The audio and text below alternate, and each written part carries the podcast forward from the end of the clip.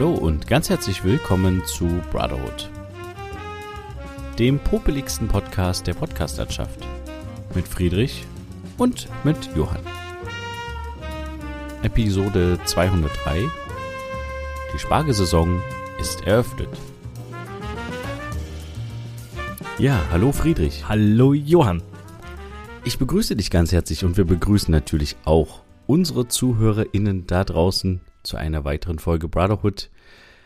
Diesmal wieder online. Hm. Äh, letzte Folge war spannend. Vorletzte war auch. aufregend. Vorletzte auch. Richtig. Wir hatten eine Doppelfolge. Wir hatten eine unserer längsten Folgen, also nicht die längste, aber eine unserer längsten Folgen auf jeden Fall. Ja. Und wir hatten eine spannende Gästin, äh, unsere Oma. Ja. Wer es noch nicht gehört hat, gerne mal zwei Folgen zurückschalten. Wir haben es geteilt in zwei Teile, weil es einfach unglaublich lang war insgesamt.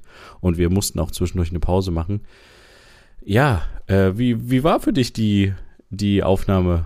Wie hat es dir gefallen? Es war sehr spannend. Ähm, es war sehr interessant. Es war sehr ausführlich und es hat mir auf jeden Fall sehr gefallen. ähm, ich muss, also man muss dazu sagen, es war tatsächlich nicht unser erster Versuch der Aufnahme. Aber Oh ja, ey, da gibt's eine riesen Story dahinter eine eigentlich. riesen Also Story. Dann erzähl mal, Zu- erzähl mal. Ich, zum einen, ich fange mal an. Ja. Zum allerersten Mal hatten wir uns verabredet und da warst du krank. Da hatten wir Richtig. schon den Tag rausgesucht. Es war, glaube ich, auch ein Freitag oder sowas. Und hatten gesagt, ja, und dann warst du krank. So. Dann dachte ich schon, oh nein, wenn du jetzt krank bist, dann das nächste Mal, wa- was passiert dann? So, dann genau der Fall eingetreten. Das nächste Mal waren, äh, war, war dann unsere Oma krank? Nee. Deine Kinder waren krank. Ah, meine Kinder waren krank, genau. Und dann das nächste Mal ähm, haben wir uns dann get äh, das erste Mal getroffen Genau.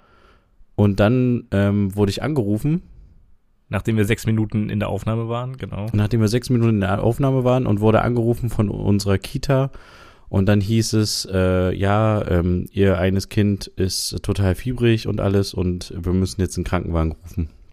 Ja, und dann habe ich natürlich alles stehen und liegen gelassen. Ja. Und wir hatten gerade angefangen, wir hatten, wie gesagt, schon die ersten sechs Minuten und äh, mussten dann abbrechen. Mhm. Und es war sehr dramatisch alles. Am Ende ist alles äh, gut gegangen. Äh, den äh, Kindern geht's gut, aber es war halt wieder quasi ein Versuch. Wir hatten dann schon die ganze Technik da. Ja. Und dann haben wir uns nochmal getroffen. Hatten wir uns da schon getroffen oder war dann unsere Oma nochmal krank und dann haben wir uns erst, ich weiß es nicht mehr. Ja, Es waren glaube, viele irgendwie. Versuche. Ja. Ja, auf jeden Fall haben wir uns dann nochmal getroffen und da waren dann alle gesund, bis auf unsere Oma, die eigentlich noch krank war. Also ihre Stimme war auch noch ein bisschen weg. Ja. Und ähm, hat, es hat nicht funktioniert. Wir hatten ja ursprünglich vor, das quasi zu einer runden Folge rauszubringen, zur Folge 200. Deswegen gab es dann die Verzögerung so ein bisschen durch die verschiedensten Anläufe. Und wir dachten dann aber, okay, äh, bi- bis zum Tag der Aufnahme eigentlich wussten wir noch nicht, ob wir jetzt wirklich aufnehmen wegen der Stimme unserer Oma, ob das jetzt funktioniert oder nicht. Und man hat es vielleicht auch gehört, dass ihre Stimme ein paar Mal auch weggegangen ist oder ähm, ja, sich verabschiedet hat. Ja. Und deswegen haben wir auch tatsächlich dann ihr ab einer gewissen Zeit halt auch gesagt, hier ist mal ein Bonbon und so. Und äh, wir hatten auch eine Unterbrechung, weil über uns drüber hat irgendein Kleinkind dann Sport gemacht. Das war auch kurios. Und äh, wir hatten irgendwie zwei, drei Unterbrechungen. Mhm. Und einmal hatten wir wirklich auch eine lange Unterbrechung. Und deswegen haben wir gesagt, wir teilen jetzt hier tatsächlich an der Stelle einfach äh, den Podcast in zwei Teile, weil das sonst äh, nicht sinnvoll ist. Genau. Und äh, so ist das ganze Ding zustande gekommen. Am Es Ende hat es sich aber gelohnt. Also am Ende waren es zwei schöne Folgen. Finde ich auch. Äh, nur leider hatten wir nach hinten raus irgendwie nicht mehr so viel Zeit. Ja. Wir hatten dann noch irgendwie, es war ja Karfreitag, unsere Oma musste direkt los äh, Richtung Kirche und ähm, hat sich dann auch relativ zügig verabschiedet. Und äh, ich hätte gerne noch hinten raus, ah, vielleicht noch so eine halbe Stunde oder so noch in Ruhe ähm, das zu, zu Ende noch, vielleicht noch, vielleicht noch ein, zwei Anschlussfragen oder sowas und oder dann auch noch nach dem Podcast noch ein bisschen sitzen und ein bisschen drüber reden, ein bisschen auflösen, wie es jetzt war und so. Ja. Das konnten wir leider nicht so richtig machen. Und tatsächlich sind mir im Nachgang auch noch ein paar Fragen so gekommen und wo ich so dachte, ah, das hättest du noch fragen können und das. Also es ist tatsächlich irgendwie so eine never-ending Story, aber ich fand es super spannend und es war tatsächlich so, wie ich mir das auch ein bisschen gewünscht hatte, dass man sagt, okay, also wenn man sich trifft und man möchte irgendwie mit seinen Großeltern reden über ihre Vergangenheit oder sowas, dann funktioniert das halt nicht so beiläufig beim Kaffee mit irgendwie der ganzen Familie oder sowas. und Kinder springen rum und äh, irgendjemand hat Geburtstag oder so. Das funktioniert irgendwie nicht. Das geht, finde ich, am besten, wenn man sich dafür wirklich Zeit nimmt und sich extra zum Reden trifft. Ja. Und das war jetzt so ein bisschen wieder, wie er auch unser Ursprung des Podcasts ist. Wir treffen uns, um miteinander in Kontakt zu bleiben, Genau. miteinander zu sprechen. Und in dem Fall haben wir uns mit unserer Oma getroffen, um mit ihr mal länger zu sprechen. Und ich glaube, ohne den Podcast hätte das Gespräch so nicht stattgefunden. Und deswegen fand ich es persönlich super wichtig und ich habe total Lust, ähm, noch mehr solche, also noch weitere Interviewpartner. Ich meine, wir haben einige Leute, wo, wo sich irgendwie, wo ich mir denke, so deren Leben mal zu beleuchten oder zu erfragen, wäre super spannend oder mehr darüber zu erfahren. Und ich könnte mir vorstellen, dass es halt auch für andere spannend ist, nicht nur aus persönlichem Interesse von mir. Und ja, also ich habe da große Lust, das nochmal zu machen in irgendeiner Form. Und Ja. es war ja, war ja auf jeden Fall sehr lustig. Ach so, und eine Sache noch. Wir hatten ja ähm, viele Fragen halt so auch aus der Vergangenheit und wir wollten so ein bisschen was wissen, was wir, was bei uns Wissenslücken waren, privater Natur natürlich und das kommt auch im Podcast vor. Äh, aber wir haben dann nochmal mit unserer Oma gesprochen, dass es anscheinend so einen Trend gibt, dass man als Großelternpart ein Buch bekommt, Mhm. um da quasi Fragen zu beantworten aus diesem Buch. Und das waren tatsächlich, wir haben es da mal kurz durchgeblättert am Ende, es waren tatsächlich ähnliche Fragen oder ging zumindest in die ähnliche Richtung, die wir auch gestellt haben.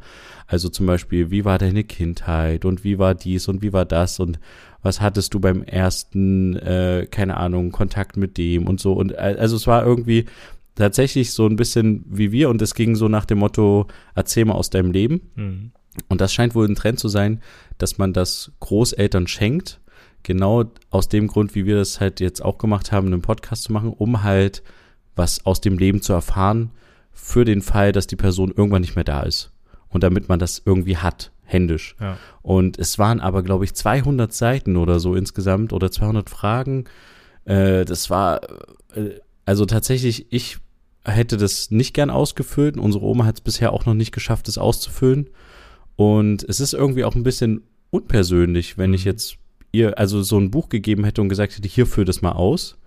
Sondern irgendwie, ich weiß nicht, ich fand das irgendwie komisch und dachte mir dann so, eigentlich war das Format, was wir jetzt gewählt haben, um mit unserer Oma mal in Ruhe zu reden, das bessere Medium, als jetzt ein Buch ausfüllen zu lassen. Ja, wir haben dann direkt auch über eine neue, über eine neue Marktlücke davon geredet, dass wir das ja, genau. eventuell anbieten können mit Leuten äh, extern. Aber das haben wir, glaube ich, dann relativ zeitnah verworfen, weil wer lässt zwei Hyopies wie wir äh, es sind, einfach so in die Wohnung, um drei Stunden bei Kaffee und Kuchen übers Leben zu reden.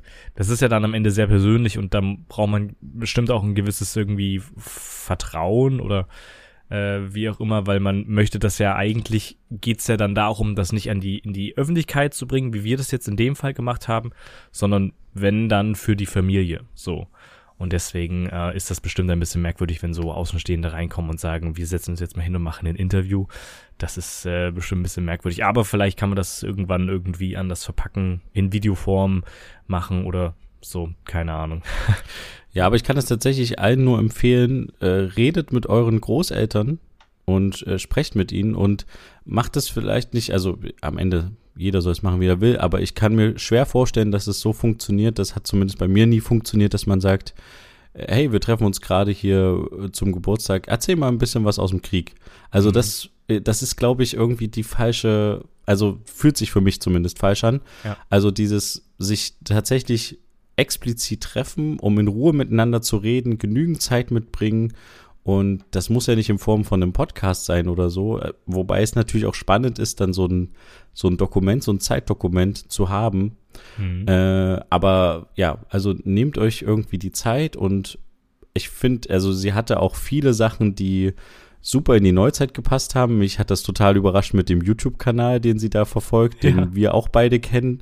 Die so Real-Life sagt, ja, die, die schaue ich immer und so. Und dann dachte ich so, das gibt's doch nicht. Also, ähm, das, und dass sie halt auch so in diesen, also ohne diese neuen Medien halt nicht so, also die, die auch vermissen würde. Oder auch diese, wo sie gesagt hat, hier, das, das Internet ist manchmal lahm und so, da dachte ich auch, also es ist cool. also, und so, so, ähm, so geschichtliche Sachen und also sie, sie hat viel mitgegeben, fand ich auch an ja, das ist jetzt ein großes Wort, Weisheiten, aber es Doch, ist am Ende so. ja. Und ähm, ja, wir, man schaut immer mal so ein bisschen abfällig auf ältere Leute zurück oder ja, es- aber es ist, die haben einfach einen gewissen Erfahrungsschatz, haben schon einiges erlebt in ihrem Leben und es ist einfach super spannend. Und daraus können wir halt auch was ziehen. Ich meine, ihr Schlusswort war ja, äh, wenn ich mich recht entsinne, sowas wie lebt nicht im Überfluss Mhm. ähm, weil wir auch viel über Konsum gesprochen hatten und sowas und dass man immer das Neueste haben muss und so. Ja. Und seid bescheiden und das sind halt so Sachen, ja, also da kann man viel mitnehmen. Richtig, ja. Inzwischen ähm, ist das ja irgendwie auch so ein bisschen langsam ein Trend, dass man irgendwie zum Minimalismus neigt und äh, nur bedacht Sachen holt, anschafft, was jetzt Konsumgüter angeht. Das unterscheidet sich vielleicht nochmal extrem, aber ich beobachte es irgendwie so ein bisschen, dass es da einige Leute gibt, die da wirklich bewusst, bewusste Konsumentscheidungen treffen oder halt eben auch nicht treffen. Ähm, während dagegen natürlich trotzdem andere immer noch alles im Überfluss kaufen. Aber na, also ich finde irgendwie, es gibt da schon so einen gewisse, gewissen Trend wieder ähm, zurück zu dem Minimalismus. Ähm, ja, aber wie gesagt, schöne Folgen. Wenn ihr die noch nicht gehört habt, ähm, schaltet gerne zwei Folgen zurück.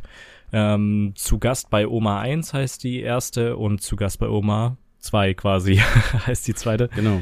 Ähm, kann man sich auf jeden Fall anhören und es wird mit Sicherheit nicht das letzte Mal gewesen sein, dass wir überhaupt ein Interview gemacht haben. Du hast es schon angesprochen und ähm, mit Sicherheit auch nicht das letzte Mal, dass wir mit unserer Oma hier im Podcast gesprochen, gesprochen haben. Aber das schauen wir, wenn es soweit ist. Und jetzt direkt können wir daran anschließen. Du hast gesagt, ähm, du siehst den Trend zum Minimalismus. Mhm. Äh, wie ist es bei dir? Bist du eher Kon Fraktion Konsum oder Fraktion Minimalismus? Schwierig. Ich würde mich nicht äh, minimalistisch bezeichnen. Ich meine, du siehst hier in der Webcam gerade mein Zimmer. also ich ähm, habe irgendwie Die alles. Amazon-Pakete stapeln sich. Nee, das stimmt nicht. Das ist eine Lüge. Das Aber es gab mal eine sagen. Phase, wo du relativ viel bei Ja. Amazon bestellt hast, oder? Genau, ja, die gab's tatsächlich. Ähm, richtig, ja, aber inzwischen ist es nicht mehr so extrem, weil man ja auch irgendwann alles hat. Nee, Quatsch, aber es ist, ähm, ja, ich würde nicht, nee, auf keinen Fall ist das hier minimalistisch, dieses Zimmer, oder bin ich irgendwie minimalistisch unterwegs. Ich glaube, was Klamotten angeht, bin ich relativ minimalistisch unterwegs. Also jedenfalls von den Sachen, die ich am Ende trage. Also ich habe zwar einen Schrank voll, ähm, vieles davon passt mir auch nicht mehr, gefällt mir nicht mehr, aber am Ende trage ich dann trotzdem nur die zwei, drei äh, Sachen. Na ja, gut, ist jetzt übertrieben, ne? Aber wir hatten es auch schon mal gehabt, ein Mann, eine Hose. aber ja, stimmt, ja, ja. Ja. Klar, der Klassiker. Genau, ja. Aber ich, ähm, was jetzt so Handys angeht, brauche ich nicht immer das Neueste und ich kaufe es auch gerne gebraucht. Und es wird auch nicht jedes Jahr ein neues Handy, es wird nicht jedes Jahr der neue Laptop nicht jedes Jahr der neue Computer oder sowas. Ähm, aber dadurch, dass ich halt sehr technikinteressiert bin und auch in Richtung Kameratechnik sehr interessiert bin, gibt es natürlich trotzdem die ein oder andere Anschaffung, die man dann hat, ne, um sich da irgendwie selber weiterzuentwickeln in den Bereichen. Und das macht Was dann irgendwie würdest du Spaß. sagen, wie viel Prozent davon äh, sinnvoll sind und wie viel Prozent Null. von deinen Anschaffungen Also Du sinnvoll. sagst nur, Naja, von den Anschaffungen, gut, einige Sachen benutze ich natürlich auch für die Uni, da ist das schon sehr sinnvoll. Ich habe es schon mal angesprochen, das iPad, damit, ich habe komplett den Notizzettel, den A4 ähm, karierten Block und sowas ersetzt in der Uni. Ähm, ah, das, habe ich noch nicht. Ich bin ja. tatsächlich dann noch bei vielen Sachen so analog, was Zettel und äh, auch To-Do-Listen bin ich jetzt so ein bisschen, Aha. aber da können wir gleich nochmal drüber sprechen. Mhm. Aber sonst bin ich manchmal da auch noch sehr analog unterwegs. Ja, also das läuft komplett digital ähm, tatsächlich und das macht irgendwie auch viel mehr Spaß, wenn man alles dann irgendwo überall hat und jederzeit wieder drauf zugreifen kann und man kann dann hier noch eine Folie einfügen und ein Bild und das wieder verschieben, wenn einem das Ja. Layout so nicht gefällt. Das macht, macht irgendwie mehr Spaß. Deswegen ist das auf jeden Fall eine sehr gute Anschaffung gewesen. Ähm, was dann nicht so eine gute Anschaffung gewesen ist, ist die ein oder andere Spielekonsole, die man dann mal spielt ähm, mit Mario Kart oder solchen Spielen und dann steht sie halt trotzdem wieder in der Ecke rum. So, das Ja. ähm, passiert Also- dann sehr schnell. Ich frage ein bisschen dahingehend, weil wir hatten noch kurz in der Folge mit unserer Oma drüber gesprochen, Mhm. dass, also was passiert nach dem Tod mit den ganzen Sachen? Und ich überlege manchmal so, äh, hatte ich glaube ich auch im Podcast gesagt, wenn ich jetzt sterben würde, morgen, übermorgen, wer hat Lust, meine ganzen händischen Aufzeichnungen durchzugucken, ob da irgendwas Relevantes drin ist? Wer hat Lust, meine 40, 50 Terabyte Festplatten zu durchsuchen?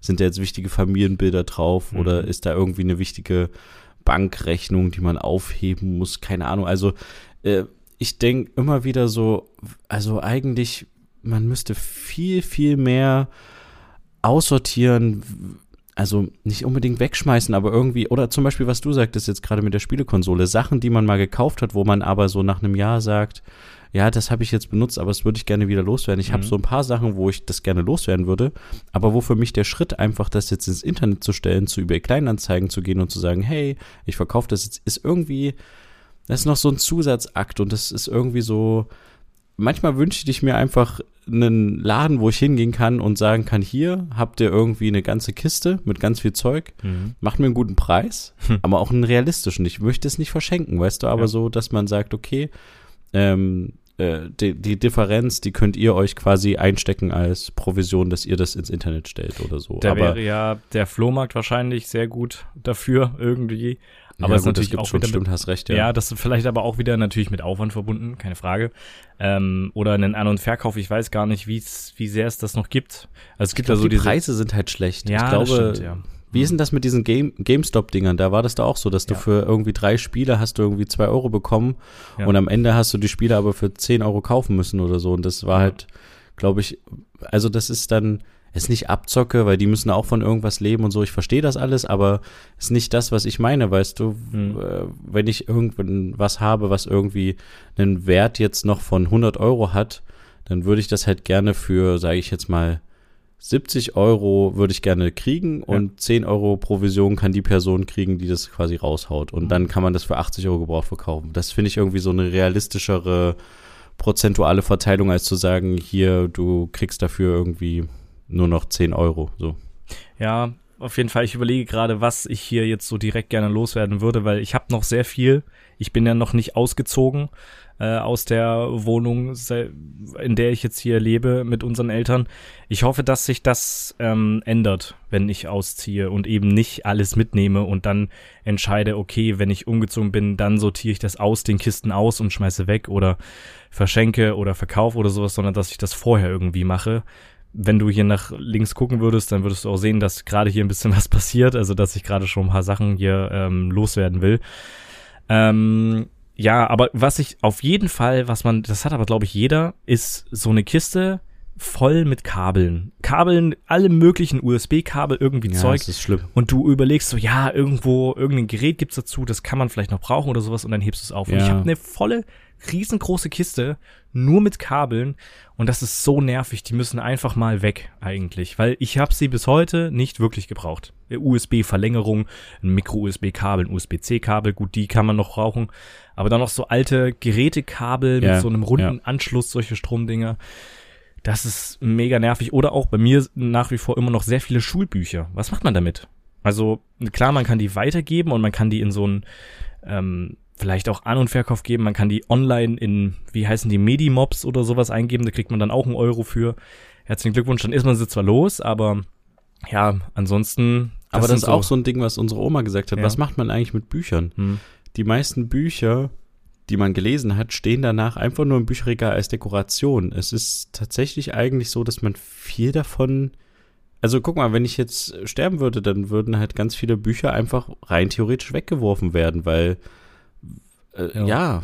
Weil aber das ist davon einfach nicht aber das sehe ich irgendwie nicht so ganz als Problem. Also ähm nee, es ist kein Problem. Äh, Bücher wegzuwerfen, äh, wenn jemand stirbt, ist, glaube ich, das einfachste von der Welt, weil da ist, ist kein emotionaler Wert nee, nee, dran. Nee, ich meine, ich meine, das Bücher aufzubewahren, die man gelesen hat, oder? Also für viele, also ich bin nee, ja nicht so der Leser, ähm, aber wenn ich ähm, jetzt zum Beispiel unseren Vater im Kopf habe, der sehr gerne liest und dann dieses riesige Bücherregal, das ist schon irgendwie beeindruckend, wenn man da so die ganzen Werke, die man schon mal gelesen hat und äh, von denen man alles mögliche weiß, da stehen hat. Keine Ahnung. Ich finde das irgendwie auch nicht schlecht. Aber ich bin ja, halt aber der Typ. Sagen, gehen wir weg von dem Thema Sterben. Sagen mhm. wir jetzt, du, wir hatten äh, jetzt den Angriff auf die Ukraine. Das heißt, du musst jetzt schnell fliehen. Keine Ahnung. Äh, einfach so ein Z Szenario. Du mhm. kannst aber nur einen Koffer mitnehmen oder eine Tasche. Ich wüsste nicht, was ich jetzt, äh, also was ist wirklich relevant, mhm. was, äh, ah, ich bin da immer noch so, aber ist vielleicht auch ein äh, eigenes, keine Ahnung, vielleicht ist es auch einfach mein Kopfding, dass ich, ich bin, ich fühle mich nicht aufgeräumt und ich habe neulich ein sehr interessantes Thema auch, ähm, hast du vielleicht auch schon mal gesehen, ein Video, was neulich rauskam von The Changeman, heißt er, glaube ich, so ein YouTuber. Nee, kenne ich nicht äh, der hat vor, der hat ein Selbstexperiment gemacht, quasi 30 Tage nicht aufräumen. Also der hat quasi gemacht, immer wenn ich ein Paket kriege, lasse ich das halt dort liegen, ja. habe das ausgepackt, lasse es liegen. Wenn ich was esse, lasse ich meinen Teller dort liegen, schmeiße ihn nur auf den Boden, Essensreste sind drauf und so. Mhm. Und er hat wirklich gemerkt, wie ihn das quasi, was das auf seine Arbeit bewirkt hat nach ein paar Tagen und oder Wochen. Und dass er das dann, er hat in der WG gewohnt, er musste das dann auch irgendwann abbrechen, weil seine WG-Mitbewohner gesagt haben, du kannst so nicht leben. Mhm. Du kannst es noch in deinem Zimmer machen. Er ist dann nicht mehr in sein Zimmer wirklich reingegangen, sondern hat außerhalb irgendwie draußen gelebt und versucht, sein Zimmer zu meiden, weil er halt nicht aufräumen ja. durfte, konnte. Und dass das sich halt auch auf den Kopf auf, auswirkt, äh, ging es dann auch so, er hat das immer so ein bisschen mit so wissenschaftlichen Studien so ein bisschen gesagt, was es da so zu gibt. Und sehr interessantes Thema, können wir auf jeden Fall mal das Video dazu verlinken. Aber ich fand es sehr spannend, weil ich manch, mich manchmal auch sehr, es gibt wenn ich jetzt anfange, eine To-Do-Liste zu schreiben, ja, was ich alles machen muss, dann ist es eine unendliche To-Do-Liste und ich weiß ganz genau, ich werde die nicht schaffen, ne? Und man kann jetzt sagen, okay, fangen an, zwei, drei Sachen mal zu machen und so, mhm. aber die schreckt auch total wieder ab, dass ich das halt, ich habe mehrere To-Do-Listen im Handy, wo ich immer noch Sachen draufstehen habe, die ich noch nie gemacht habe, so und äh, das ist halt, äh, man, also ich fühle mich gerade überhaupt nicht aufgeräumt und entspannt, so dass ich zum Beispiel nur sage, okay, ich gehe heute arbeiten und hole dann die Kinder ab, äh, chill mit denen und mhm. dann ähm, gehe ich ins Bett und am nächsten Tag, also, also ich habe gefühlt immer irgendwie was, wo ich sage, ah, ich müsste noch das machen, das müsste mal noch gemacht werden, hier müsste man mal noch ein Loch bohren, da muss man noch eine Lampe, hier muss eine Kiste ausgeräumt werden, hier, mhm. ah, jetzt müssen wir wieder auf. Es ist immer so eine never-ending Story gerade und ich weiß nicht. Und ich kann das nachvollziehen, dieses Gefühl, dass wenn die eigene Wohnung nicht aufgeräumt ist, dass man sich dann auch nicht aufgeräumt im Kopf fühlt und das auch nicht frei ist. Du hast, äh, du hast einen inneren Druck in dir, dass du, oder bist innerlich gestresst, weil du weißt, du musst alles das, das, das, das, das erledigen. Hm. Und, aber es heißt ja nicht, dass du es dann trotzdem erledigst. Du hast ja auch begrenzt Zeit. Also es ist irgendwie ein übelstes Debakel. Und ja, deswegen würde ich mir manchmal wünschen, einfach, äh, keine Ahnung, nichts mehr zu besitzen und äh, einfach nicht mehr dieses Problem zu haben, ich müsste das aufräumen, ich müsste mal äh, das erledigen oder da mal ein Regal anbringen, sondern ich besitze einfach gar nichts mhm. und habe dann nicht mehr diese Probleme. Ja, keine Ahnung. Also es ist bei dir wahrscheinlich sowieso eine natürlich eine andere Situation als bei mir, weil du bist relativ frisch umgezogen und bist sowieso in deinem in deinem kompletten Eigenheim ähm, ich bin ja quasi auch in meinem Eigenheim in diesem Zimmer, aber ich bin so ein bisschen in, ja, ich weiß nicht, man kann es schon Aufbruchsstimmung äh, vielleicht bezeichnen, dass wenn ich ausziehe, dass ich hoffe, dass sich das alles ein bisschen regelt, dass ich sehr viele Sachen loswerde, sehr viele ältere Klamotten loswerde, ähm, dass ich die vielleicht auch schon vorher loswerde, damit das dann nicht alles mit einmal kommt und vor allem auch, also was machst du, und dann halt eben sortiert in einen neuen Lebensabschnitt reingehe. Das ist meine Hoffnung. Mal gucken, ob das so gut klappt. Das ähm, dachte ich ähm, auch, aber es hat bei uns auch nicht geklappt, ja. Gut, wie gesagt, auch nochmal andere Situation mit äh, eigener Familie unterwegs. Ich wäre alleine, also das Zeug ist sowieso ein bisschen weniger. Aber ja, gut. Was macht man mit Sachen, die man als Kind früher mal gemalt hat, gebastelt hat oder sonstiges? Oh, ganz schwieriges Also das Thema. ist, ja, oh Gott, was ja. machst du damit? Du kannst es eigentlich nicht wegschmeißen. Warum? Ähm, aber du, wann schaust du dir das wieder an? Du guckst es dir nie wieder an. Vielleicht, das wenn du halt später selber alt bist ja. und äh, Enkel hast oder Wirklich? Kinder hast. Ah, das hätten wir mal unsere Oma fragen müssen, ja. ob die Kinderzeichnungen noch anguckt mhm. von, als die sechste Klasse war. Mhm. Also das Ding ist von unseren Kindern, ne? Ich hatte ja die Problematik jetzt auch, wo die das erste Mal angefangen haben zu malen. Aber ja. malen halt im Sinne von, ich äh, mache einen Strich auf dem Blatt. Ja. Und ich habe die ersten paar Blätter hatte ich so aufgehoben und so und dann dachte ich irgendwann, nee, das kannst du nicht bringen aller 20 Sekunden nehmen die ein neues Blatt und malen das voll. Mhm. Du kannst jetzt hier nicht anfangen, 30.000 Blätter zu sammeln und dann vielleicht mal die durchgucken und sagen, oh, da hat aber das erste Kind schon die Depression vor, als sie vier Monate alt war, äh, gemalt oder so. Keine mhm. Ahnung, weißt du, also das, deswegen habe ich dann angefangen, okay, ich werfe das weg. Wenn das Blatt voll gemalt ist, werfe ich das weg, warum soll ich das aufheben? Und das Kind will auch nicht, wenn es irgendwie 18 ist, dass ich dann komme und sage, hier übrigens, das ist dein äh, Bild, was du mit acht Monaten gemalt hast, das ist deins, was du mit zehn Monaten gemalt hast, das ist äh, was, also wa, Ja, dann hast ist, du gar nicht das Problem, weißt du? ja, ich glaube, also ich glaube so richtig Babyzeichnungen, wo ich, wo man das erstmal gekrakelt hat oder sowas, sowas habe ich glaube ich auch nicht. Aber dann so, wenn es in die Schule geht, ne, wenn man dann eher anfängt Figuren zu zeichnen, Tiere zu zeichnen, seine Familie mal zeichnen muss oder sowas, ne? Also das sind dann so Sachen, die sind dann schon wieder interessanter, Okay, wenn man das ja. erstmal Menschen macht, anstatt wenn man Ja. jetzt viele Kreise und Striche auf dem Blatt Papier macht.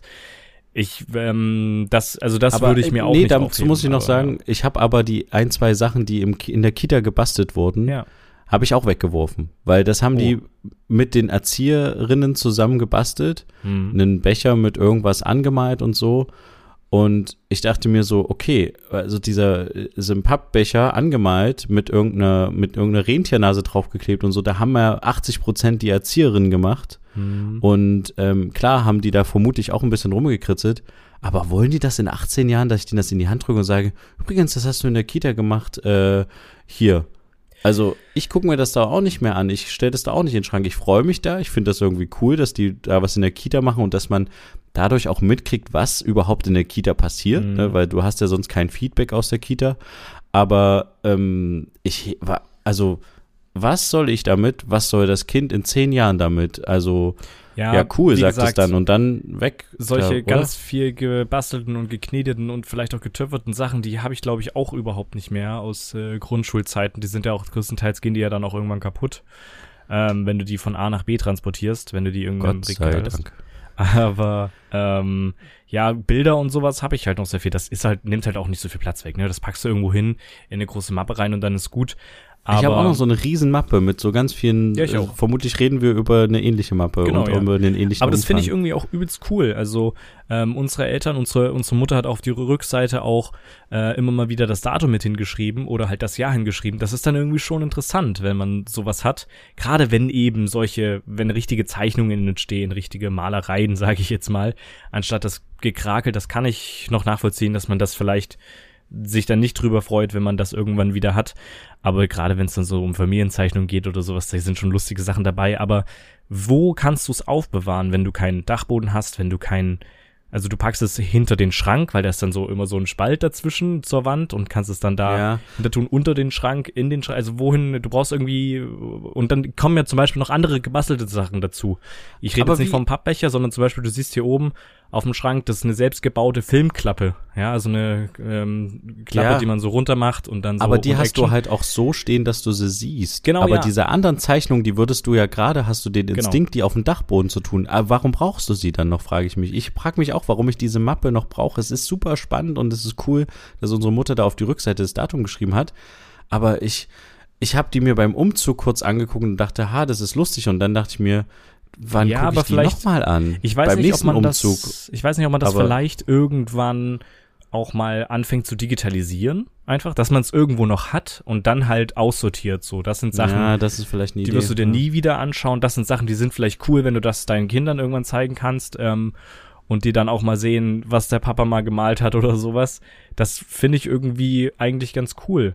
Ähm, aber vielleicht muss man nicht jedes aufheben, aber dann so bewusst zu entscheiden, ich schmeiß es weg und hab's dann nie wieder, weiß ich nicht. Das würde vielleicht leichter fallen, wenn man diese Sache dann digitalisiert hat, dass man es trotzdem noch irgendwo hat, aber halt als Datei. Klar, es ist nicht das gleiche, aber am Ende bin ich ja auch kein begabter Maler oder sowas, der jetzt irgendwie wie Da Vinci anfängt, krasse Zeichnungen zu machen und da wäre es dann cool, wenn man ähm, 100 Jahre später noch seine ersten Zeichnungen irgendwie vorzeigen kann. Ja, Deswegen, ja, ähm, ja es ist schwierig, aber ich finde es eigentlich cool, sowas zu haben. Die Frage ist nur, wo lagerst du es?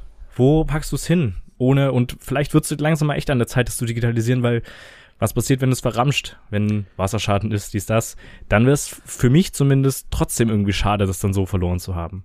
Das ist dann das, äh, der digitale Dachboden. Ist vielleicht auch spannend. Ich nenne viele Ordner manchmal einfach bei mir Archiv, weil ich da irgendwie so das versuche zu archivieren, Mhm. irgendwie alte Fotos oder so.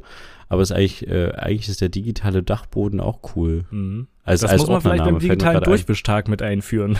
Oh ja, äh, digitaler Durchwischtag bin ich auch immer noch nicht durch. Ah, Ich ja. habe äh, immer noch verschiedenste Sachen nicht durchgewischt, aber ich habe einige angefangen tatsächlich. Mhm. Ich habe auch neulich noch mal, ähm, vor zwei Tagen habe ich noch mal 200 E-Mails gelöscht, die ungelesen sind, also ganz viel Werbe-E-Mails und sowas. Mhm. Ähm, also, aber da bin ich immer noch nicht fertig. Es ist never ending Story bei mir. Mhm. Aber vielleicht machen wir mal einen Themenumschwung. Richtig, ja. Ich habe nämlich eine Kleinigkeit gefunden, Mhm. die mich äh, sehr, die ich sehr lustig fand und gleichzeitig auch bedrohlich. Und zwar folgendes.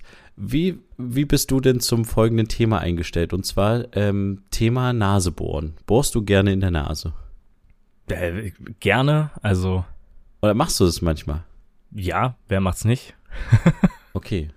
Ja. Ich äh, muss tatsächlich, ich äh, gestehe mich und oute mich, dass ich das tatsächlich häufig mache. Machst du es aber aus Manchmal- Langeweile oder um tatsächlich? Nee, manchmal auch aus Nervosität heraus. Aha, interessant. Manchmal aber auch zum reinigenden Genau. Aspekt, weil ich Das halt das tatsächlich Gefühl bei mir habe, da so. steckt was drinne. Mhm. Das ist jetzt ein bisschen eklig, aber tatsächlich ist es manchmal so. Und ich habe aber tatsächlich einen Artikel zu dem ganzen Thema gefunden, Wie gefährlich das ist. dass es gefährlich ist, Mhm. ja. Also der Artikel ist, äh, also ja, es ist eigentlich so ein kleiner, kleine Side-Story, aber es gibt quasi Forschungsarbeiten dazu, ähm, eine Studie aus dem Oktober 2022, Aha. dass man tatsächlich, die haben das mit Mäusen untersucht und haben halt nachgewiesen, dass äh, Bakterienarten wie zum Beispiel Chlamydien äh, sich über das, durch das Nasebohren oder durch das Riechorgan ins Gehirn gelangen können. Relativ Ah, zügig, weil der Gehirn und Nase ist ja relativ nah beieinander. Mhm. Und das war mir jetzt auch sehr einleuchtend. Äh, und gerade halt auch, äh, das äh, hat ja auch die Schleimhäute haben ja auch eine reinigende Funktion oder eine Filterfunktion. Mhm.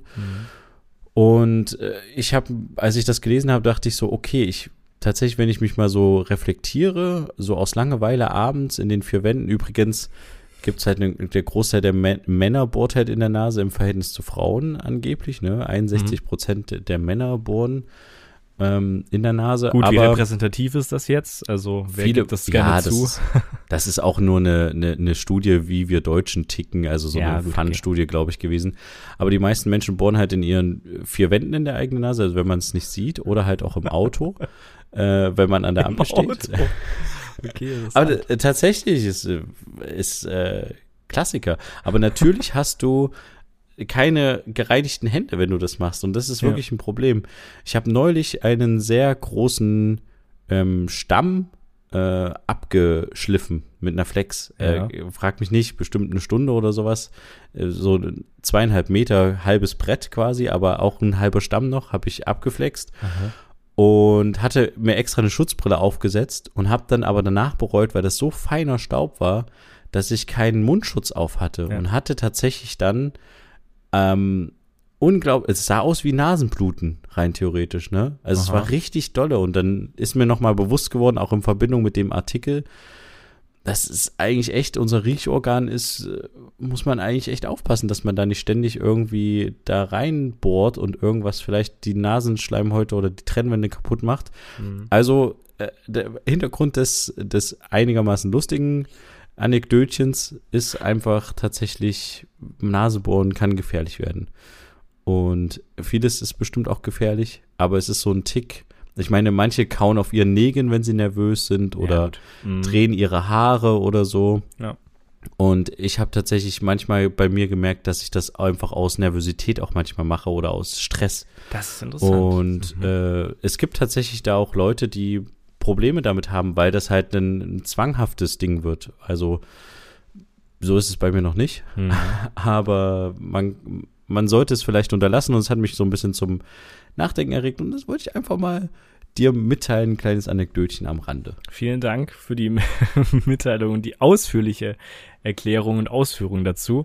Ähm, ja, mal gucken, wie ich mit dieser Information weiter umgehe. Würde mich natürlich, würde uns bestimmt auch interessieren, wie ihr mit dieser Information umgeht.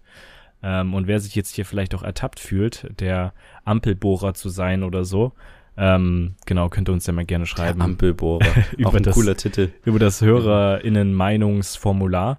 Ähm, ich habe auch noch eine Kleinigkeit zu erzählen, tatsächlich. Ähm, ich hab, äh, ich war letzte Woche komplett krankgeschrieben, weil ich bin zum Start der letzten Woche schön nach den, das war ja in der, ja, genau, schön nach den Osterfeiertagen ähm, bin ich wieder arbeiten gegangen mit dem Gorillas-Fahrrad und es war halt nass, weil es am Morgen geregnet hat. Und tatsächlich ist es jetzt endlich passiert, könnte man sagen. Ich bin nach über einem Jahr äh, bei der Arbeit hingefallen mit dem Fahrrad ausgerutscht.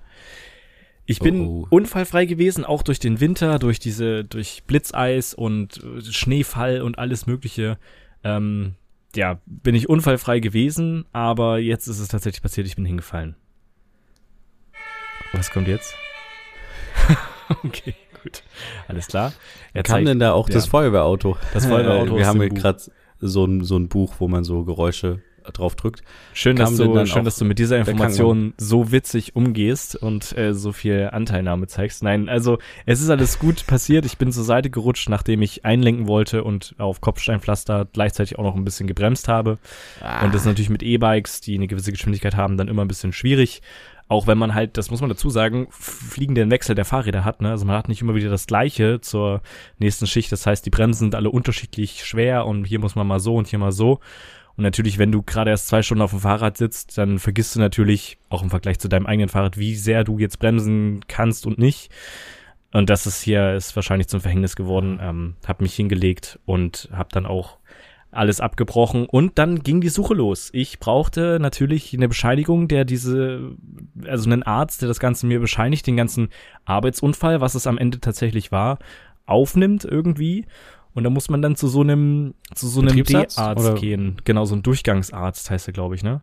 Ah, okay, ähm, ich dachte Betriebsarzt, aber das ist, habt ihr dann nicht bei Gorillas einen Betriebsarzt? Nee, haben wir nicht. Das würde es wahrscheinlich damals bei der, der DHL hätte das das gegeben, aber in dem Fall äh, nicht. Und Durchgangsarzt, ja, okay, ja. Durchgangsarzt, beziehungsweise doch, ich glaube, einen Betriebsarzt haben wir irgendwo, aber der zählt auch zu diesen Durchgangsärzten und der hatte seit zehn Minuten keine Sprechstunde mehr. Hieß es dann, ich soll äh. am nächsten Tag kommen. Ja gut, nee, mache ich natürlich nicht.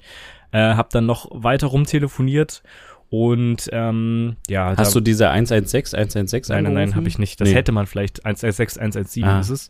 Ähm, Ach so, okay. Ähm, hätte man vielleicht mal machen sollen. Ich bin dann bei einem weiteren Arzt rausgekommen, der als D-Arzt mit drinne steht und da meinte die Dame am Telefon, nee, das machen wir nicht, ähm, Rippenbrüche behandeln wir nicht. Und ich, niemand hat von Rippenbrüchen was gesprochen. Es tut die Seite der Hüfte weh, weil ich da draufgefallen bin. Ja, aber Hüftbrüche machen wir auch nicht. Wir sind eine Handchirurgie. Alles klar, gut.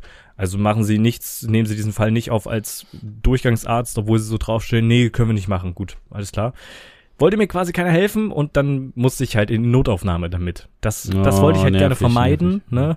Weil ich fühle mich dann absolut überflüssig. Es ist halt nichts Extremes passiert. Ja, Klar, das ist so schlimm, weil genau. man denkt, man bindet halt dann die Kräfte, Richtig. die eigentlich für Notfälle sind und man sitzt da irgendwie drei Stunden rum ja. und es ist einem unangenehm, aber man muss und ach, genau. Aber ich kann jeder, das voll verstehen, ja. Jedem äh, Leipziger und jeder, jeder Leipzigerin würde ich empfehlen, wenn ihr in die Notaufnahme geht, geht nicht ins ins Uniklinikum, sondern geht ins Elisabeth Krankenhaus. Dort war ich sehr sehr schnell dran, da war auch sehr sehr wenig los und das ist zum wiederholten Mal tatsächlich sehr schnell gegangen. Ähm, zu meinem zweiten Besuch in der Notaufnahme war ich schon mal vor zwei Jahren oder sowas dort war wegen einer Kopfplatzwunde. Hatte ich, glaube ich, auch schon mal erzählt. Und ähm, ja, aber es war halt die Hüfte tat weh, das Bein tat weh und eigentlich auch der linke, linke, das linke Fußgelenk. Aber dadurch, dass ich auch eine kleine Strecke laufen musste, hat sich das verlaufen und hatte nicht mehr weh. Da hat dann auch der Arzt gesagt, na, das ist auch schon mal gut.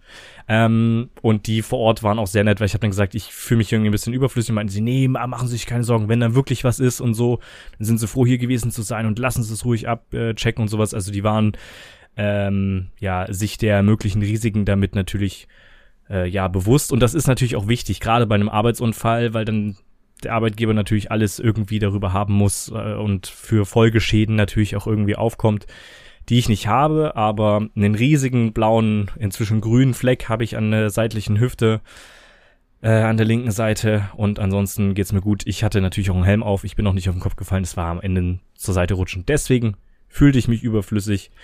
Ähm, ja, wurde aber verneint, dass ich da überflüssig bin und konnte ich dann nach Hause gehen. Und eine Woche war ich dann krankgeschrieben. Und musste natürlich den ja. Arbeitgeber durch mehrere Online-Formulare mitteilen, was genau passiert ist und so. Und, Boah, es ist so nervig, dass ja. da nicht einfach reicht, dass jemand von euch das bezeugt, weil er halt quasi auch gerade Dienst hatte und ja. dann, ja, okay, geh eine Woche nach Hause, fertig ist. Mhm.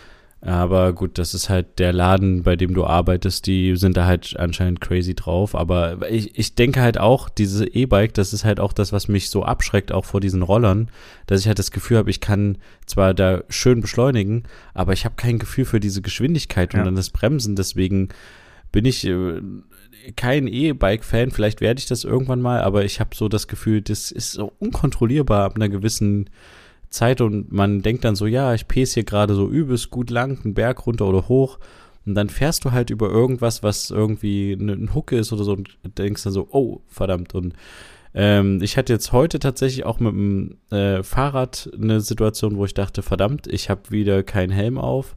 Ich muss mir dringend mal einen Helm anschaffen. Auf jeden Fall. Und jeder, der das ich hatte jetzt so hört und jede, die Situation- das hier hört, wenn ihr keinen Helm habt und Fahrrad fahrt, seid nicht so dumm. Wirklich, macht das einfach. Einfach Ich machen. musste mit hoher Geschwindigkeit einfach nur ausweichen, weißt du, und äh, bin halt fast, also bin halt fast dabei, weil es halt Kopfsteinpflaster war und ich ja so ein bisschen Gleichgewicht verloren habe, bin ich fast in so ein parkendes Auto reingerauscht. Oh.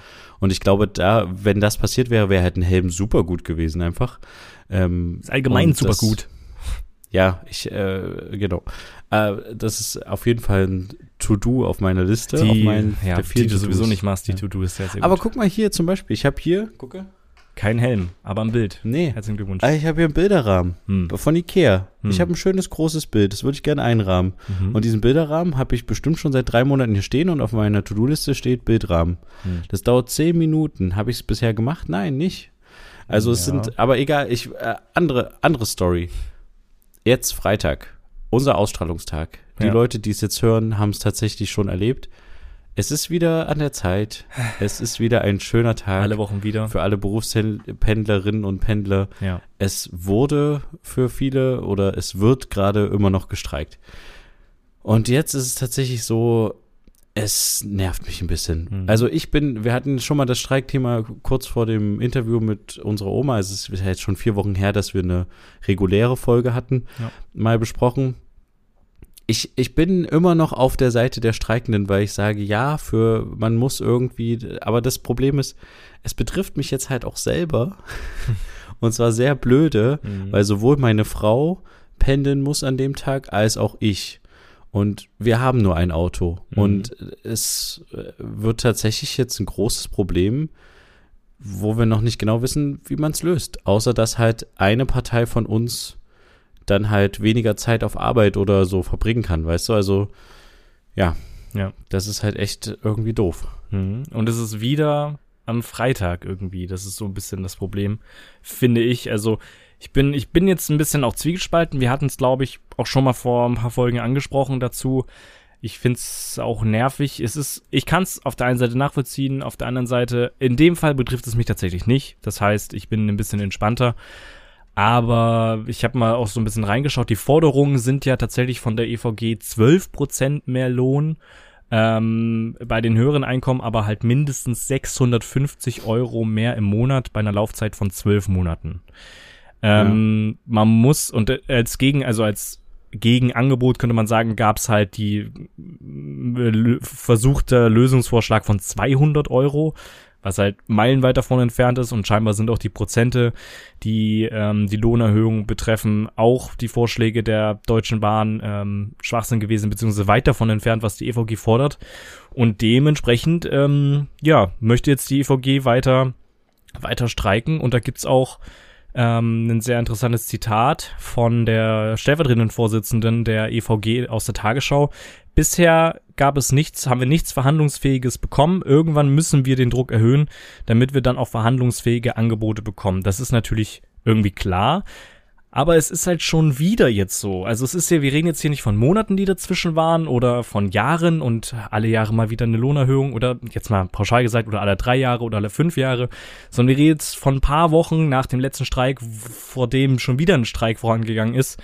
Ähm, ja, es nervt. Es nervt mich jetzt irgendwie sehr und ich habe so langsam verliere ich ein bisschen das Verständnis und ich weiß auch nicht, also inwiefern das positiv auf äh, die Leute äh, auswirkt, die jetzt so vor der Entscheidung stehen, fahre ich jetzt sehr viel Bahn mit dem kommenden Deutschland-Ticket oder fahre ich doch weiter mit dem Auto, weil scheinbar ist hier irgendwie nichts verlässlich. Ich weiß nicht, ob man so weit gehen kann, weil wenn endlich mal ein Vorschlag kommt, der passt und angenommen wird, dann ist vielleicht Ruhe.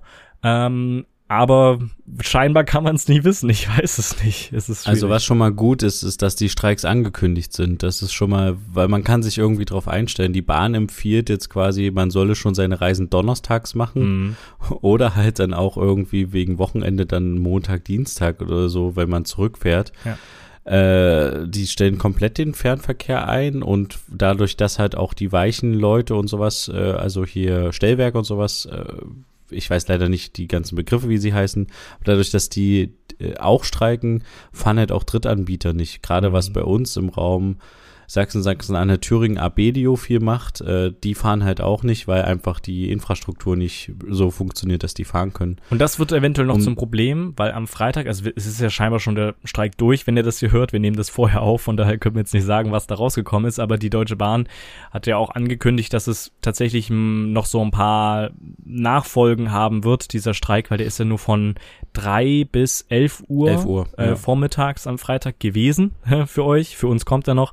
Ähm, und das Problem ist, dass halt Züge und Mitarbeiter gerade im Fernverkehr natürlich nicht an den Stellen sind, wo sie dann planmäßig irgendwo sein müssen und dann demnächst abfahren und so. Das heißt, es wird sich gerade, was den Fernverkehr betrifft, noch weiter ziehen und weitere Verspätungen kommen und wahrscheinlich so schnell nichts pünktlich äh, irgendwie fahren. Bei den S-Bahnen und sowas ist es natürlich anders, weil die stehen jetzt mal blöd gesagt einfach auf dem Gleis rum in Leipzig äh, im Citytunnel und warten nur darauf, dass sie wieder in ihren normalen Takt fahren. Das wird mhm. vermutlich ein bisschen anders sein oder gewesen sein, ähm, aber das ist halt auch noch mal so, so eine Nachfolge davon. Und am Ende, man muss es halt irgendwie sagen, diese Lohnerhöhung, die gefordert ist, ähm, und sowas, das streitet ja, also die Deutsche Bahn ist da ja nicht so weit, dass sie das so annehmen, ne, sondern sie bringen halt Gegenvorschläge, die halt weit drunter sind. Und scheinbar müssen jetzt hier einfach beide Parteien irgendwie nachgeben und sich auf irgendwas einigen, weil jetzt darauf von der EVG ähm, darauf zu beharren, genau diese Angebote also genau diese Forderungen nee, das, umgesetzt da sind die sich ja auch drüber im Klaren, dass das nicht funktioniert, genau das. Ja, vielleicht ist das schon so mit einberechnet. Sollten wir auch nicht mehr so, so, vielleicht sollten wir nicht so sauer auf die Streikenden sein, sondern vielleicht einfach auf die Deutsche Bahn, Richtig, dass ja. sie quasi das nicht genug entgegenkommt. Mhm und halt einfach das auf die Streiks drauf ankommen lässt, weil das, also das Einzige, was mich jetzt so wirklich ein bisschen mehr sauer jetzt auf die EVG gemacht hat, muss ich leider sagen, weil das Zitat der Begründung ist irgendwie sowas äh, lose gesagt wie, ja, bisher hat das halt nicht die Unternehmen getroffen mhm. und deswegen streiken wir vormittags, wenn die Leute pendeln, damit der Druck auf die großen Unternehmen halt auch steigt. Ja. Und das ist meiner Meinung nach völliger Blödsinn, weil ich es ja auch aus eigener Perspektive jetzt weiß, ich muss dafür sorgen, dass ich an meinen Arbeitsplatz komme, mhm. beziehungsweise oder als Arbeitnehmer, ich muss halt mir irgendwie eine Alternative überlegen, die natürlich die Straße sein wird bei vielen Leuten. Mhm. Oder halt, äh, also das interessiert ja nicht das Unternehmen, äh, wie ich zur Arbeit komme, sondern äh, natürlich werden einige vielleicht nicht kommen oder so, aber das, es wird jetzt keinen riesen Druck auf Unternehmen oder auf die Gesellschaft an sich ausüben, mhm. wenn es es ist immer der dummerweise der Arbeitnehmer, der einfache Arbeitnehmer, der pendelt äh, und halt nicht irgendwie mit seinem SUV fährt. Ja, das ist jetzt, na okay, sehr Klischee, ich nehme es zurück. Aber auf dem Rücken wird das halt ausgetragen und nicht auf den großen Unternehmen, dass die das jetzt spüren würden oder und deswegen fand ich die fand ich das halt das hat mich ein bisschen sauer auf diese EVG Begründung gemacht, mhm. dass man dass das nicht bisher nicht ankommt und deswegen machen wir das jetzt in der Pendelzeit und dann äh, ja, aber es ist halt genau das Problem, dass das alle anderen immer ausgleichen müssen und werden. Und äh, meiner Meinung nach ist einfach das Angebot der Bahn frech, scheinbar, mhm. und auch nicht akzeptabel in irgendeiner Form. Ja. Und äh, deswegen kann ich den Streik wieder nachvollziehen. Ja. Und ich würde aber mir tatsächlich jetzt mit diesem ganzen Streik hin und her wäre es nicht einfach gut, dieser letzte Streik war doch sehr heftig und zwar der größte Streik gefühlt. Mhm. Hätten die den einfach, warum gibt es diese Schlichtertermine immer erst später und in zwei Wochen treffen wir uns auch noch? Warum setzen die sich nicht an dem Tag, wo die streiken, hin und streiken einfach mal so lange, bis die Verhandlung wirklich ein akzeptables Ergebnis hat. Hm. Weil dann hast du einen Zeitraum, wo Deutschland, wie in der Corona-Pandemie so ein bisschen, halt einfach verdammt doll stehen bleibt. Wenn die Deutsche Bahn streikt oder die Mitarbeitenden, dann ist das halt einfach mal ein Riesenproblem, weil wir sehen, was alles dranhängt. Und dann ist einfach ein Druck da. Warum muss ich dann immer wieder, okay, wir treffen uns in zwei Wochen wieder oder in vier Wochen, dann gibt es einen Vorschlag der Schlichterkommission, ah, das reicht uns nicht, okay, wir stimmen jetzt nochmal ab als EVG, als Gewerkschaft, okay, wir streiken nochmal. Ah, dann treffen wir uns wieder, oh, jetzt machen wir nochmal einen Generalstreik. Warum kann man, kann man sich nicht einfach, okay, der Streik ist das letzte Mitte des Arbeitskampfes und dann sagt man, okay, wir streiken, aber wir setzen uns an dem Tag mit den Leuten an einen Tisch und wir müssen eine Lösung finden. Und so lange, bis wir keine finden, streiken die Leute halt auch. Hm. Und das wäre doch meiner Meinung nach, also vermutlich geht das nicht, weil es halt ja. ein demokratischer Prozess ich ist, dass man auch, dass dann auch in der so Gewerkschaft Sachen nee, nee, ich glaube, du abstimmen muss, von wegen, du stellst kann das, man das jetzt Du ja. stellst dir das so einfach vor, jetzt habe ich mehrfach eingehakt, ähm, weil ich glaube, das ist dann schon sehr extremes mh, mm, ich weiß jetzt nicht, ob man es so formulieren kann. Ich formuliere es jetzt mal so, egoistisches Verhalten am Ende, weil wenn du das wirklich mehrere Tage am Ende durchziehst, weil es zu keiner Verhandlung, zu einem, einem richtigen Ergebnis oder sowas führt, was da alles dranhängt an Leute, mal einen Tag nicht wirklich richtig pünktlich zur Arbeit zu kommen oder keine Ahnung, so Stunden zu spät oder was weiß ich, ist vielleicht irgendwie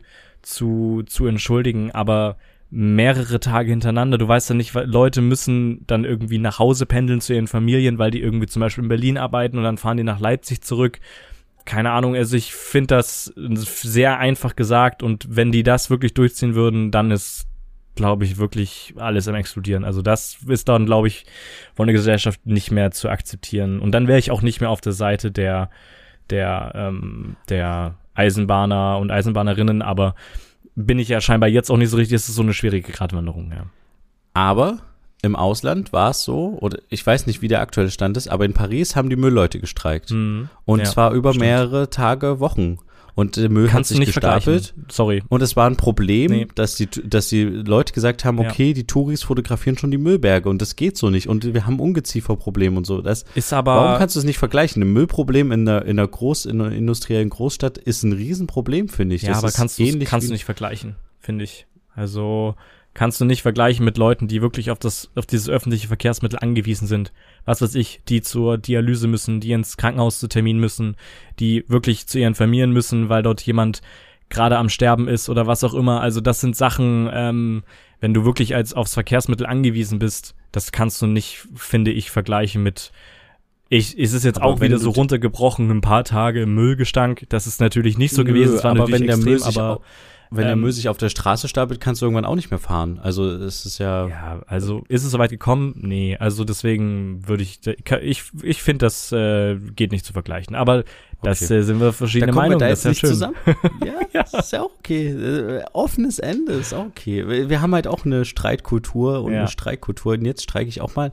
Nein, also. Aber das würde mich jetzt ähm, mal interessieren. Was, was, ja. was, was denkt ihr jetzt? Also seid ihr jetzt auf der, auf der Seite nach wie vor der, ähm, der äh, Arbeitnehmer, der beziehungsweise der Eisenbahnerinnen und Eisenbahner und alle, die damit dranhängen. Es ist ja nicht nur Arbeitnehmer, es, äh, der Eisenbahn, es ist ja auch öffentlicher Dienst Richtig, dabei ja. und sowas. Also ähm, seid ihr da auf, auf deren Seite oder sagt ihr, jetzt reicht's mir irgendwie, ähm, das war jetzt irgendwie zu viel und ich habe jetzt irgendwie kein Verständnis mehr dafür? Das würde uns mal interessieren. Gerne auch uns da über das Meinungsformular was zukommen lassen. Den Link findet ihr in den Show Notes zur Hörerinnenmeinung oder unter www.brotherhood-podcast.de-meinung kommt ihr direkt hin und könnt uns da mal anonymes Feedback dalassen. Vielleicht können wir das sogar in der nächsten Folge auswerten, wenn ihr da den Haken dran macht, dass wir darüber reden dürfen. Das könnt ihr auch entscheiden. Würde mich tatsächlich mal interessieren, denn es hängen ja auch noch ein paar Flughäfen mit dran, tatsächlich. Hamburg, Köln, Bonn, äh, Bonn Düsseldorf, wie ich jetzt hier sehe. Ähm, ja, und sie werden sich irgendwie stark entgegenkommen müssen am Ende. Vielleicht ist das dann aber auch schon so mit einberechnet. Wir gehen jetzt irgendwie auf 12% mehr Lohn und wir wissen, dass es am Ende aber vielleicht effektiv 6% sind oder 8% sind. Weiß ich nicht, inwiefern ja, das ja. schon sowas vorausgeplant ist. Aber da wird mit Sicherheit ist natürlich System dahinter, klar. Die sind Geht ja nicht anders, ja. bestimmt darüber im Klaren, dass es nicht die Forderungen eins zu eins umgesetzt werden können oder wollen, wie auch immer, aber ja, keine Ahnung. Ich fand nur noch einen, einen, äh, ein Satz, den äh, der Personalvorstand der Deutschen Bahn gesagt hat, sehr interessant. Man könnte ja sich mal an einen Tisch setzen und man könnte ja reden, anstatt sich ständig Briefe zu schreiben. Also scheinbar geht es hier um sehr viel Schriftverkehr mit äh, den äh, Deutschen Bahnleuten und mit den mit der EVG. Kann ich jetzt natürlich nicht so nachverfolgen, aber fand ich Das irgendwie können- interessant. Ja, das können wir natürlich jetzt nicht bewerten, weil es kann natürlich auch einfach nur, es ist ja auch politisch, Richtig, sowas- genau. solche das Aussagen ist- zu treffen. Das ist Ich schwierig finde das interessant, zu dass es dann so in den, auch in den Medien dann so, weißt die Deutsche Bahn ist empört darüber und das geht ja gar nicht. Wir müssen uns jetzt mal an einen Tisch setzen und das verhandeln, aber am Ende bringen sie keine effektiven äh, Sachen irgendwie selber mit an den Tisch und dann ist natürlich klar, dass es wieder von vorne losgeht. Finde ich Ja. irgendwie witzig. Also, also witzig, ne, in ne? Anführungsstriche. Im- ja, äh, ich verstehe schon, wie du es Ja. meinst. Alles nicht für voll nehmen. Ja, gut, aber äh, äh, Ja. wollen wir dann noch einfach zum Abschluss ein kleines, was kleines aus unserem Buch vorlesen? Und zwar folgendes einfach. Das ist der Zug. Genau, das Mhm. war der Zug. Und mit äh, den hoffentlich wieder bald fahrenden Zügen und glücklichen äh, ArbeitnehmerInnen äh, im öffentlichen Dienst und bei der Deutschen Bahn verabschieden wir uns einfach in dieser Woche. Ich finde, wir haben, ich habe noch unglaublich viel auf meiner Liste stehen. Wir haben dadurch, dass wir so quasi lange nicht mehr so eine normale Folge aufgenommen haben Mhm. oder gesendet haben, haben wir eine Liste eigentlich abzuarbeiten. Wir könnten eigentlich noch eine Stunde weiter oder zwei reden. Aber wir beenden es an der Stelle. Wir beenden es hier und wir schalten aber trotzdem nochmal zu einer kleinen Auswertung dieser Folge und vielleicht noch zu dem ein oder anderen Schwatzthema rüber zu unserer ähm, Bonus-Supporter-Seite. Patreon. Einfach mal unten in die Beschreibung, in die Shownotes gucken. Wenn ihr daran Interesse habt, könnt ihr uns für einen schmalen Taler unterstützen und bekommt dann noch ein paar Zusatzdinge. Da wird auch noch einiges mehr geplant sein. Seid auf jeden Fall gespannt. Gerne mal vorbeischauen. Würde uns freuen, würde uns sehr helfen. Und dann schließen wir es an der Stelle und hören Ja. uns in zwei Wochen jetzt wieder ähm, zu einer brandneuen Folge, wenn es wieder heißt Zwei Brüder. Eine Brotherhood. Macht's gut, bis dann. Ciao.